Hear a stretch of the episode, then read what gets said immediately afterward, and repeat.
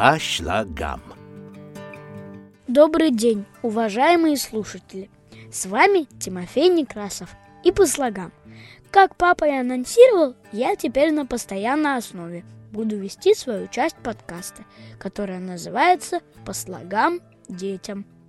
Это не значит, что слушать эти выпуски можно только детям. Уверен, что слова и выражения, о которых я буду рассказывать, покажутся интересными и основной аудитории. Ведь, как говорит папа, все родом из детства. Но не будем затягивать вступление. Сегодня я расскажу о фразе, которая знакома всем. Камень, ножницы, бумага, цуефа. История. Сразу хочу оговориться, что я со своими друзьями говорю так. Камень, ножницы, бумага и бутылка лимонада. Цуефа. Такой вариант тоже допустим, но не буду забегать вперед. Если посмотреть в далекое прошлое, то мы обнаружим, что игра эта родилась в Китае. Исследователи считают, что это было во времена поздней династии Мин. Примерно во втором веке до нашей эры, втором веке нашей эры, концепция игры Шоу Шилин, что переводится как «команды рукой», была придумана уже тогда. Ручная игра с принципом трое, которые боятся друг друга. Вариантов игры было много, особенно после того, как ее полюбили в Японии – там придумали версии с охотником, сенсеем, лисой, слизняком, лягушкой и змеей.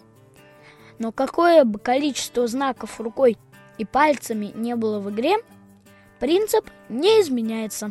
Первый знак выигрывает у второго, второй у третьего, а третий побеждает первый. Примерно 17 века в Китае вариант с камнем, ножницами и бумагой – в некоторых случаях вместо бумаги была ткань, начинает вытеснять все остальные варианты. Ну а в западный мир игра попадает в конце 19 века, когда Япония начинает активно торговать с Европой. А в советские дворы, как вы понимаете, игра попадает еще чуть позже. Сегодня. Самое интересное, что камень, ножницы, бумага – это не спорт – так как не нужно никакой подготовки. Но несмотря на это, в 2002 году появилась мировая ассоциация этой игры. Более того, ежегодно в мире проводится более тысячи чемпионатов, в которых участвуют десятки тысяч игроков. Самый крупный выигрыш за победу в игре составил 50 тысяч долларов. Его выиграл в Лас-Вегасе Шон Сирс – который вечером просто гулял и не планировал участвовать. Но он внезапно для себя победил 300 соперников за вечер и получил прозвище «бешеные пальцы». Успех Сирс объяснил умением наблюдать за соперником в конкретной ситуации и не придерживаться одной тактики. В России тоже проводятся турниры. Например, Три года назад в Москве турнир выиграла девушка, за что получила восьмой iPhone. За участие нужно было заплатить 200 рублей. Всего было более 500 участников. И соревноваться по системе плей-офф до трех побед в каждом матче. А еще в мире есть версии ручной игры, где жестов намного больше, от 15 до 101. Но они не стали популярны из-за своей сложности. Это интересно. С самой игрой камень, ножницы, бумага все стало понятно. Но вот что же обозначает эта таинственная концовка? Суефа. Кстати, ситуация с этим хвостиком такая же, как с жадиной говядиной. Там тоже конец фразы отличается по регионам. Так вот, в Владивостоке говорят цон-цон-бе, в Омске ван-чу-вес, в Перми буцифа, и так далее. Но, разумеется, самое распространенное – камень, ножницы, бумага, раз, два, три.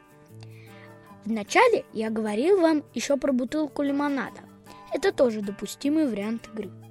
Но в нем добавляется еще один жест – соединенные большой и указательные пальцы, что обозначает колодец. Раньше Он действительно был колодцем лимонада и выигрывал как у ножниц, так и у камня. А проиграть мог только бумаги. Но я опять подвесил интригу и не рассказал о том, что такое цуефа. Больше не буду томить. Это аналог английской фразы «ready, steady, go», что в нашем варианте звучит как «на старт внимания марш». Но все же цуефа в дословном переводе звучит менее спортивно, с большим изяществом и чувством такта, присущим азиатским странам. Иероглифы, обозначающие наша цуефа, звучат в китайском как сюефа и переводятся так. Пожалуйста, начинайте. Но точного ответа, как и почему китайская фраза прижилась у нас в стране, нет. По слогам.